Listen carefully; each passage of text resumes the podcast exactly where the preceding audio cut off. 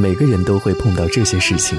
站在十字路口，在原地走一条陌路，再不走就没有。在山顶听一场倾诉，我要去更高的地方看一眼，哪怕现在过在在沙发是我想要的生活。想一夜前途。我要和我最心爱的人。这是一部无声的电影，朋友不能陪你看完这所有，我们是最好的朋友，但会在门口等你散场。从你的全世界路过，我在这里等你。把全世界路过，把全想的我都活过，请往前走。不必回头，在终点等你的人会是我。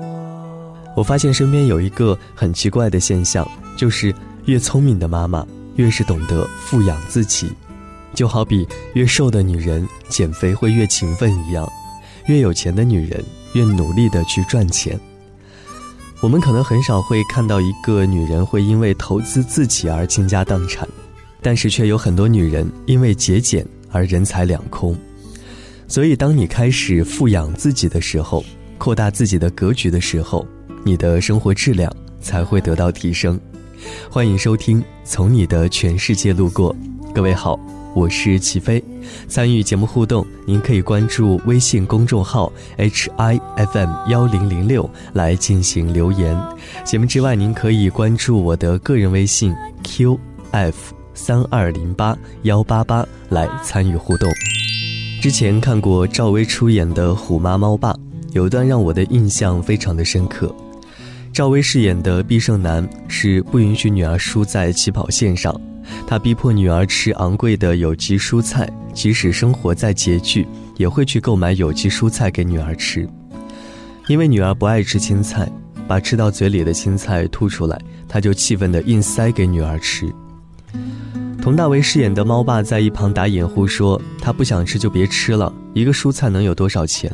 而这一句话引发了毕胜男的大声咆哮：“来，吃妈妈给你做的有机菜啊！我不吃，我要吃土豆。嗯，土豆淀粉多，吃了会胖的啊！来吃一口来，好吧？倩倩，哎哎哎，好难吃！你为什么把它全吐了？你知道这个菜多少钱一斤吗？你必须给我全吃了。”哎呦，你干什么呀？一个菜他不想吃不吃呗，干嘛那么你知道这个菜比平时的蔬菜要贵三倍吗？有他这么浪费的吗？一个菜能贵到哪儿去啊？他不想吃就不吃呗。我就不要他养成这种挑食的习惯。我们平时赚钱不容易，现在好吃好喝都用在他身上了，他怎么这么不知好歹呢？赚钱不容易，现在不是我赚钱的吗？我没嫌不容易，我也没觉得浪费。他不想吃就不让他吃呗。就一个青菜和土豆的事，至于吗？来来来，宝贝，想吃土豆吃土豆啊，吃土豆了啊！罗素，如果你今天不让他把这盘青菜给吃了，你们就别吃了。这个场景之所以让我印象非常的深刻，也正是因为这些都是充斥在我们的日常生活当中。一个朋友给我讲过他小时候的一个故事，有一次他的妈妈给他做了猪蹄汤，他觉得油腻，不愿意喝。然后他的妈妈就特别的生气，说自己都不舍得吃，辛辛苦苦的给你做了，你还不喝，太让人伤心了。朋友说，他妈妈一遇到这样的情况就会大发雷霆，以至于他现在都对猪蹄汤是有阴影的。后来他自己当了妈妈，终于明白了，猪蹄汤的背后是妈妈对自己的亏待，而这份亏待让他有了怨念。而一个女人牺牲自我，开始穷养自己的时候，就很容易会自己带着贫瘠的气场。苏秦说：“女人就是要富养自己，你身上所有的焦虑和戾气都是亏待出来的。不想被世俗浸透，那就从现在开始先爱上自己。你只有对自己足够好，才能够一直优雅到老。”这话说的真的特别的好。很多女人的焦虑和戾气，都是亏待出来的。你睡着了，手掌紧握，脸颊上有浅浅酒窝。在这一刻，我看着你，好多话想说给你听。如果明天你就长大很多，我会不会觉得不知所措？你不再想让我牵你的手，每天盼望从我掌心挣脱。你也会爱上一个人，付出很多很多，你也会守着秘密不肯告诉我，在一个夜晚倚着我的肩，泪水止不住的流了一整夜。和你一样，我也不懂未来还有什么，我好想替你阻挡风雨和迷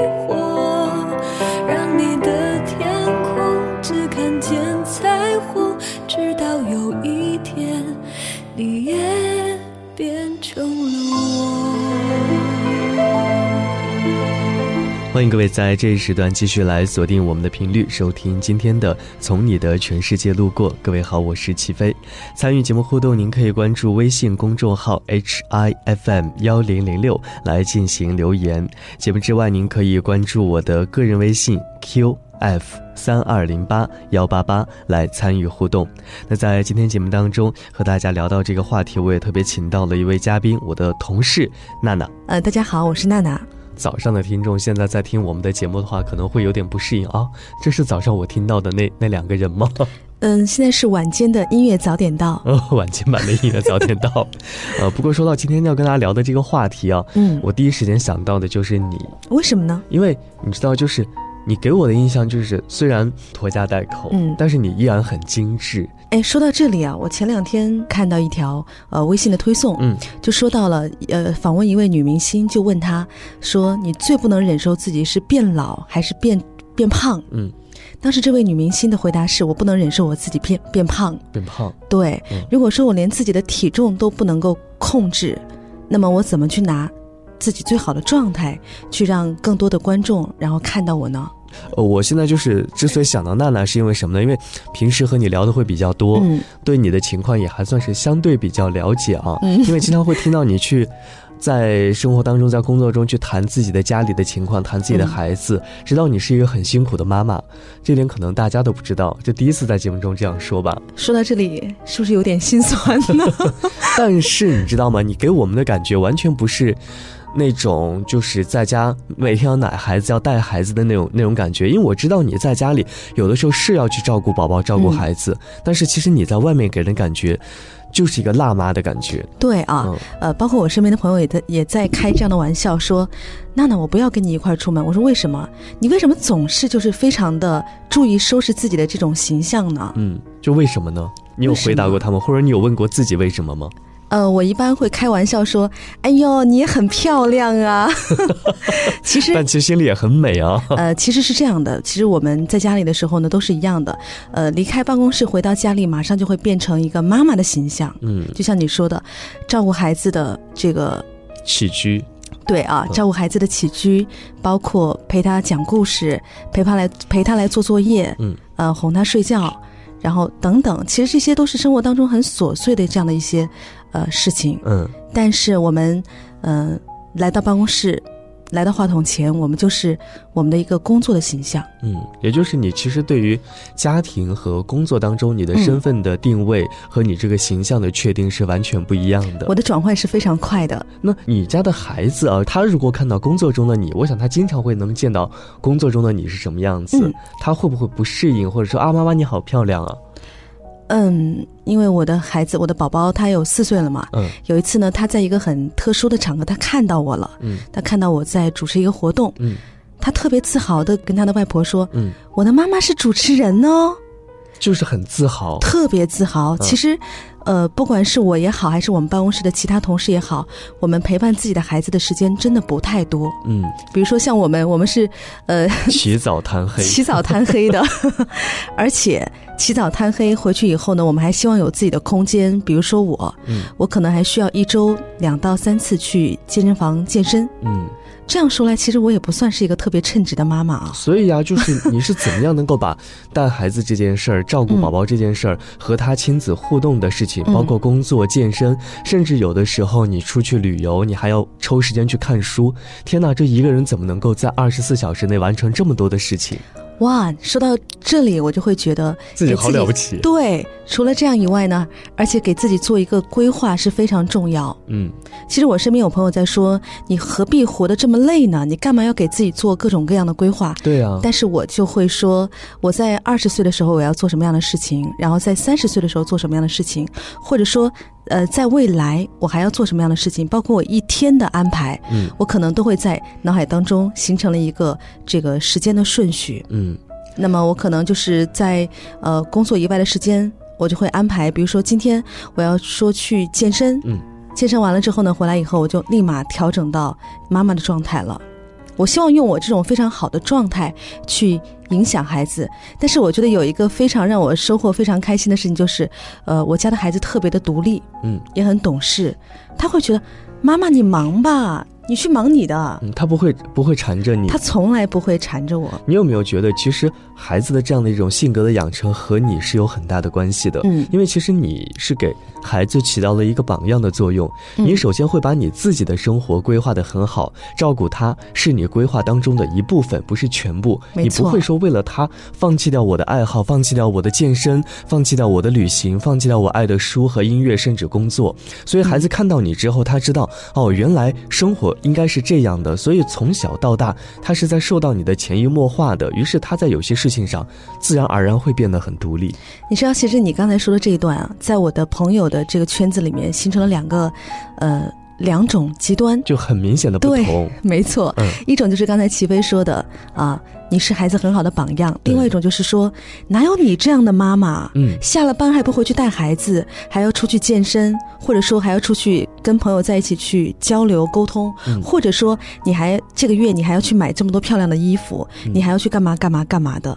但是我的感觉就是，首先我是我自己，对，我的第一属性我不是就是谁的老婆或者说谁的妈妈，嗯我是我自己。那么我希望用我最好的状态去影响孩子，当然这个前提是建立在这个孩子他在三岁之前，我对他的陪伴是非常非常多的。够的陪伴一定是够够的，嗯，也也是当时说的，就是下了班就回家带孩子陪伴孩子。当他到了三岁，慢慢的三岁以后，他有了很多的这个呃对事物的理解，他知道了啊，妈妈要忙工作。当然，他也看到过嗯，就是我们的这种工作状态啊，妈妈是辛苦的啊，妈妈要呃忙于工作，嗯，孩子他会懂得心疼妈妈。也就是当你在他需要他陪伴的时候，给了嗯他足够的陪伴之后，你能够很快的从这个陪伴中抽离出来。没错，因为我记得以前我们在做晚间节目和一些心灵导师在聊的时候，就说到了，当你给孩子给够了陪伴之后，如果你能迅速的抽离的话，其实孩子是可以适应的，因为嗯他在慢慢的成长。当他需要陪伴的那个过程结束之后，他是需要一个独立成长的时间的。如果这个时候你还放不下，其实你是对于孩子的成长来说是不利的。有一天我们都会这样，让回忆慢慢湿了眼眶，带着莫名的怀念感伤，与曾经的自己遥遥相望。像黎明的草地上，那片天空渐渐变亮。年轻的誓言荡气回肠，来不及想明天会怎样。那时候世界很大，随缘在四方。那时候世界很小，就在一个人的心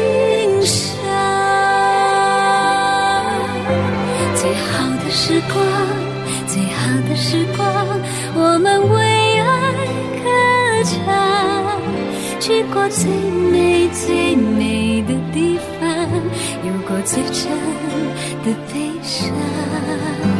最好的时光，最好的时光，把我一生都照亮。就像花儿落满山岗，爱也生命的芬芳，就像花儿落满山岗，停在时间之上。哎，说到这里啊，我真的是有有所感触。嗯。比如说，呃，我家的孩子他现在就会说：“妈妈，你去忙你的吧，嗯，我特别想爷爷奶奶，对，我想外婆，就我想爸爸。”他自己知道我的家庭成员其实有很多，我的精神注意力可以放在不同的人的身上。没错嗯，他不会说是妈妈这件事情你来陪我做，或者妈妈那件事情你来陪我做，我一定是需要有你的陪伴，我才能够去进行一件什么样的事情。嗯所以这让我觉得是非常欣慰的。对，所以刚刚你在说的时候，我觉得有一句话很值得我们来重复的说一下，就是你给自己的定位先是我，首先是我，嗯，然后我才是谁的爱人，谁的妈妈，我才是其他的身份。就是当你不能够给自己有一个清晰的认同和定位的时候，你完全抛弃掉真实的自己，做了另外一个人，其实你对于对方来说是非常不好的一个榜样，嗯。就是你不能够去清晰的认识自己，认同自己。呃，说到这里啊，其实我也不是说不赞成一些全职太太、全职妈妈，嗯嗯。包括我的身边有很多全职妈妈，但是呢，我作为她们的闺蜜啊，嗯。作为她们的好朋友，我经常会给她们提醒一点，嗯，千万不要放弃在各个领域的学习，非常重要。对，哪怕你在家里，呃，就是照顾孩子的起居，你能不能趁着这个时间去学学习一下这个厨艺呀、对，或甚至说是呃陶冶一下情操，你学习一下插花，或者说是呃帮助这个老公来打理一些这个工作上的一些琐事等等，嗯。千万别闲着。对我，我之前在节目当中也是和大家有分享过一个故事，也是一个妈妈在有了宝宝之后呢，她就先是选择做了全职妈妈，也是在三岁之前一直在带宝宝。孩子三岁之后呢，她忽然有一种想复出职场的冲动。嗯，你要知道，就是离开社会三年的人来说，其实是很恐怖的一件事情。他是需要勇气的。，对，但是他毅然决然的选择复出职场，而且付出的很成功。后来去看他的经历，发现他在这三年带宝宝的过程当中。确实是没有停下学习的脚步，哪怕是他这个行业当中的一些最先进的技术、最先进的理念，他都会和自己曾经的同事在聚会、在吃饭的时候去聊、去了解，嗯然后自己去学习。虽然说他之前这些行为是一种无意识的行为，但他却为自己日后的付出打下了非常好的基础。可能不一定会付出，但是这对自己来说是一个进步，也许在什么时候就能够用得到。嗯，我觉得你说这个特别好，嗯就是这样。不管是全职太太也好，还是职场中的辣妈也好，都不能够放弃对各个领域的学习，这个嗯太重要了。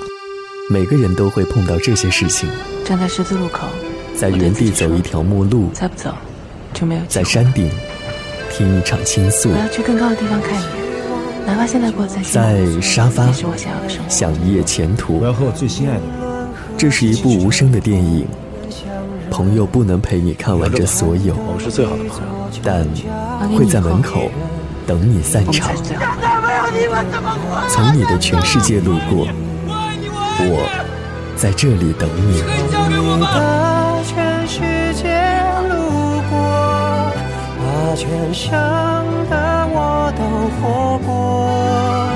请往前走，不必回头，在终点等你的人会是我。欢迎各位在这一时段继续来锁定我们的频率，收听今天的《从你的全世界路过》。各位好，我是齐飞。参与节目互动，您可以关注微信公众号 H I F M 幺零零六来进行留言。节目之外，您可以关注我的个人微信 Q F。三二零八幺八八来参与互动。我们刚刚说了，就是你在生活当中，你不会为孩子放弃掉自己的一些东西。于是，当孩子不听话的时候，可能你不会因为自己放弃了某些事情而有一种很亏欠自己的感觉。像刚刚我们在之前听到那那个片段当中，在虎妈猫爸那个片段当中，嗯，毕胜男，他是辞了职在家，花了很贵的钱给孩子买了有机蔬菜，但是孩子不吃，甚至吐出来。那个时候，作为妈妈，一方面是孩子这个行为让他生气，另一方面是因为他背后真的是亏欠了自己，他给自己都不会买这么贵的菜吃，但是他买给了孩子。这时候当孩子不领情的时候，其实他内心是很难以平复的。但我觉得这个事儿应该不会发生在你的身上，不会，因为我一直在想，我觉得不管是我也好，还是我身边的一些朋友也好。我们真的都不是虎妈，嗯，我们希望孩子在在一个比较平和的、快乐的、健康的这样的一个环境当中成长，嗯，那么可能就像我们身边有很多朋友会在孩子很小的时候，大概两岁开始，一岁两岁开始去各种各样的早教机构，对，完了之后呢再去培训机构。其实我我是觉得啊，六岁以前呢，我们是培养兴趣，嗯，到了六岁以后，才是慢慢的去培养孩子在这个。呃，兴趣的领域上的一些成绩，嗯，所以你看，你经常跟我说，你们家的宝宝就是一个小暖男，就通过非常暖，对，通过今天这样聊之后，我觉得他不暖谁能暖呢？因为他的成长环境就是很平和、很温和的，性格是非常好的一个男孩子。那在有一个好的性格的情况下，那我想在做任何事情的时候，他都能够非常坦然的去面对。呃，说到这里啊，其实我觉得不光是就是我我在三岁之前对他的陪伴非常多，嗯，而且整个家庭的环境教育他的这种方式是非常温和的，是让孩子会觉得这个世界充满爱的。因为我们家的这个环境也比较特殊，然后他的爸爸也非常的忙碌，所以他爸爸和妈妈相对我还好一点，对他的陪伴真的不太多。嗯，但他知道我的爸爸妈妈在工作为了什么呢？嗯，为了以后就是能够呃。让我有更好的这个环境，其实这个我觉得只是其次，最重要的就是让我的孩子知道，不付出努力就不会有收获。我们总是说教育孩子言传不如身教，但是却又很容易忽视，如果想让孩子成为什么样的人，那么妈妈首先就要去成为那样的人的道理。一个家庭中，妈妈情绪状态的好坏。直接影响着整个家庭的幸福指数和孩子的情绪表达。从某种意义上来讲，这是一个拼妈的时代，拼的不仅是妈妈的百般武艺，更是妈妈富养自己的能力。因为一个幸福美满的家庭，其核心是平衡，而一个家庭平衡的核心就在于有一个情绪平和、懂得富养自己的妈妈。而很多时候，生活中的那些困顿，并不是因为孩子，也不是说因为生活的琐碎，而是因为不够爱自己的那颗心。因为无论是在外在还是在精神上，妈妈所表现出来的气场，不仅仅代表的是自己，还是一个家庭的精气神儿。一个充满戾气、亏待自己、每天在委屈和怨气中度过的女人，孩子和家人也势必会跟着受影响。妈妈不贫瘠，孩子才有爱。想让世界对你温柔相待，你就要先学会善待自己。只有当给自己物质上的款待和精神上的滋养时，才能够真正的做一个有底气、有魅力的妈妈，才能够真正的去富养孩子。这里是从你的全世界路过，我是齐飞，感谢收听，再见。岁月无声无息推我们前进，幸福不知不觉被现实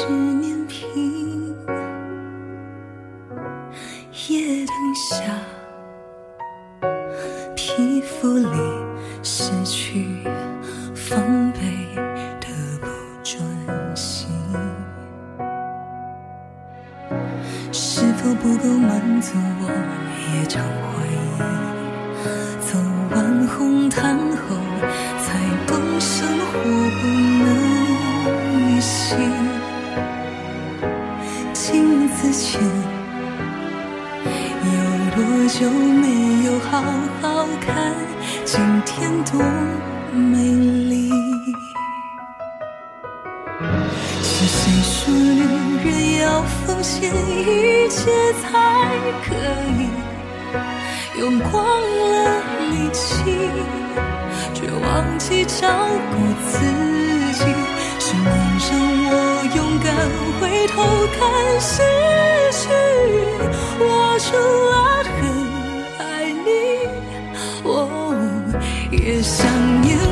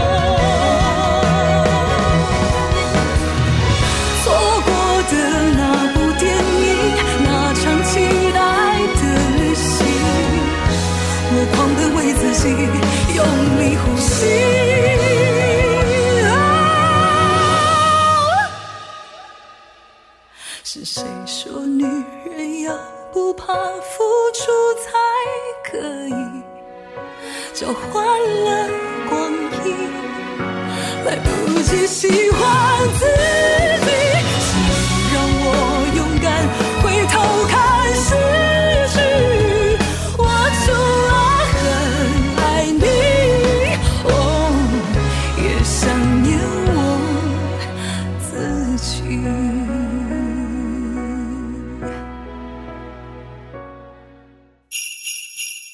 春暖花开后，我想带着你去寻找诗与远方。